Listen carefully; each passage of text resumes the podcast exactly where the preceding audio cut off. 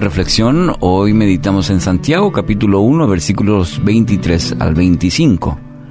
El que escucha la palabra pero no la pone en práctica es como el que mira el rostro en un espejo y después de mirarse se va y se olvida enseguida de cómo es.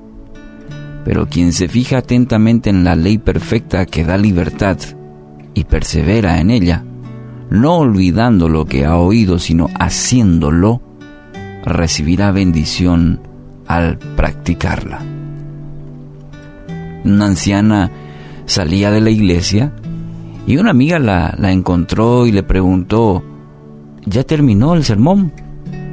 No, le respondió esta anciana, ya lo predicaron, pero no se ha terminado. Ahora voy a hacer mi parte del sermón, voy a vivirlo. Amigos, la gran ventaja que tenemos hoy en día es la mayor facilidad para acceder en estos tiempos a la palabra de Dios. Tenemos en forma impresa, hay versiones de la Biblia, hay lugares donde uno puede acceder de manera más fácil que en otros tiempos la, la palabra. También en forma digital. ¿sí? Hoy tenemos mayores recursos para acceder a la palabra en un teléfono, por ejemplo uno también puede tener mayores recursos. Es una gran bendición. El hecho de, por ejemplo, escuchar prédicas. En este tiempo de, pandemia también se vio esto en, en muchos lugares, iglesias, pastores, que han hecho un esfuerzo tremendo para que estos recursos lleguen a las personas. Prédicas, estudios, reflexiones y tenemos que decir, somos una generación bendecida en tal sentido, al tener la palabra de manera accesible, de, muchas maneras y en una manera accesible también para todos. Ahora, esto debería llevarnos a una pregunta fundamental. Tenemos mucho acceso, mucha información a la palabra.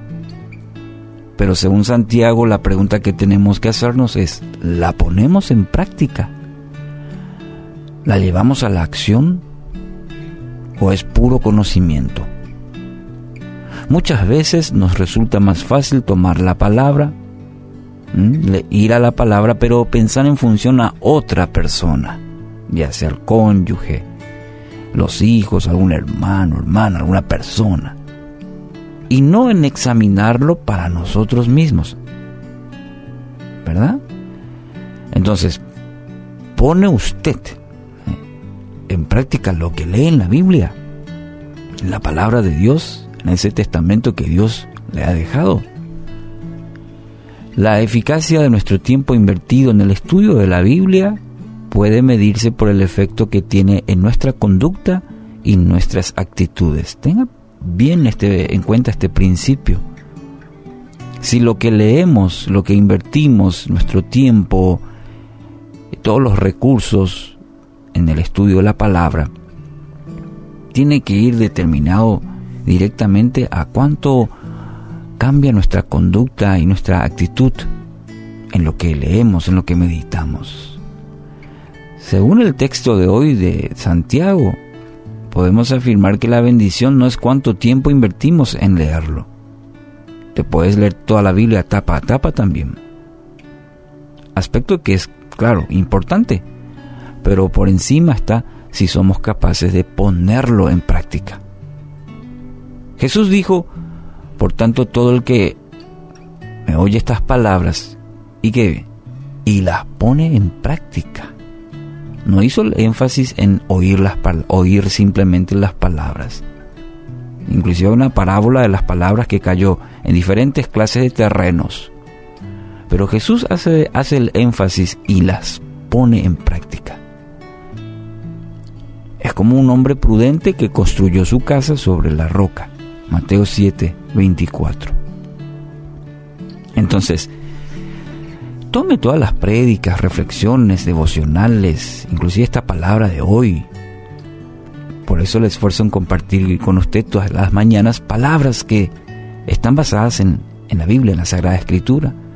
Y, y debe tomar todas aquellas cosas, el sermón del domingo, lo que escucha, lo que ve, y llévelo a la acción. Ese es el aspecto importante, llévelo a la acción. Tradúzcalo en su diario vivir. De lo contrario, solo ha quedado en una linda teoría. Entonces hoy es el desafío para todos.